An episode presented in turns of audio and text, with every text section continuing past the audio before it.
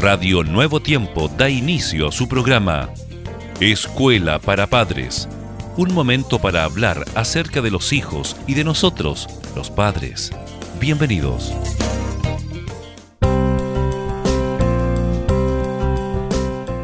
Apreciados padres, ¿les ha sucedido que en algunas ocasiones quieren que sus hijos hagan una cosa mientras que ellos prefieren dedicarse a otra distinta?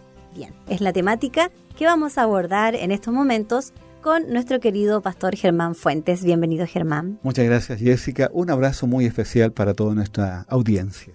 Sabemos que encontraremos una resistencia inicial por la parte de los hijos en son de protesta, pero hemos de tener en cuenta que la protesta es utilizada por los niños para distraernos de nuestra tarea de poner límites. Lo mejor que podemos hacer es ignorar los reproches, excusas, quejas, arrebatos, pues independientemente del tipo que sean, no son en realidad más que una llamada de atención que ellos utilizan, Jessica.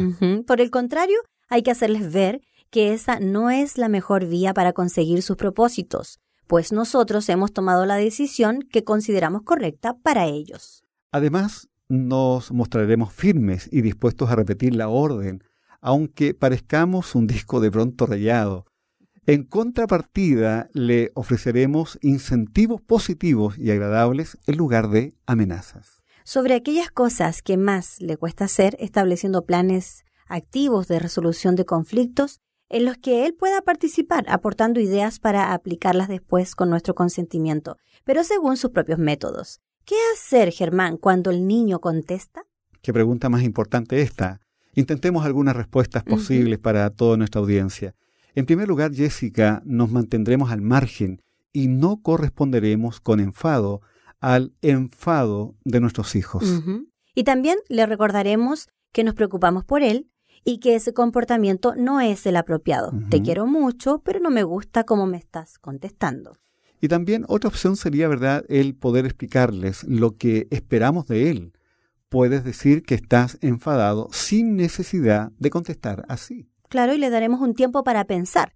Reflexiona un poquito antes de seguir diciendo esas cosas.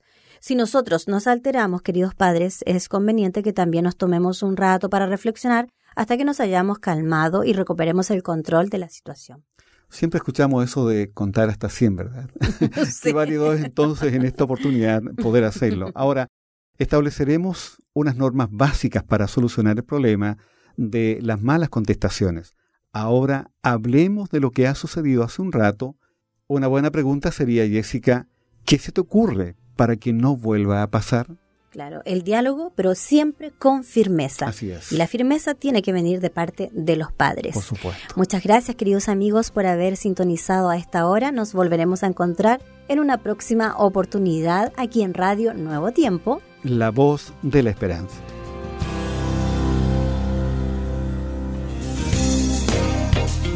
Gracias por sintonizar. Escuela para Padres. Recuerda que Dios se interesa por tu familia y que pondrá a tu disposición toda la sabiduría necesaria para descubrir el camino apropiado que te permita transformar la teoría en una exitosa realidad. Escríbenos a escuela para padres nuevotiempo.cl.